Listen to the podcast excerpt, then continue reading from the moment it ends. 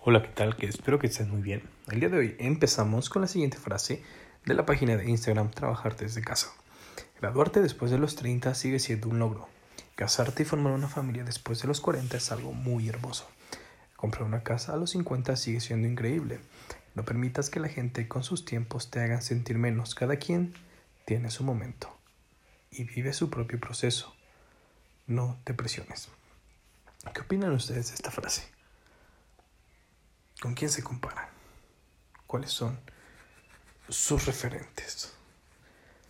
¿Personas ajenas a ustedes o versiones anteriores de sí mismos?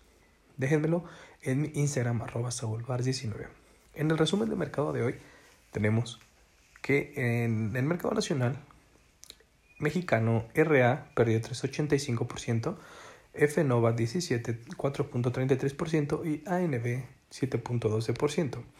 En las principales alzas nacionales, Homex alza 5.26% para ubicarse en 0.019 centavos. NMKA creció 5.85% y NEMAC A 6.15%. En el mercado internacional, WKHS perdió 8.82%, CEVAC N 11.35% y ALTE 1 36.73%.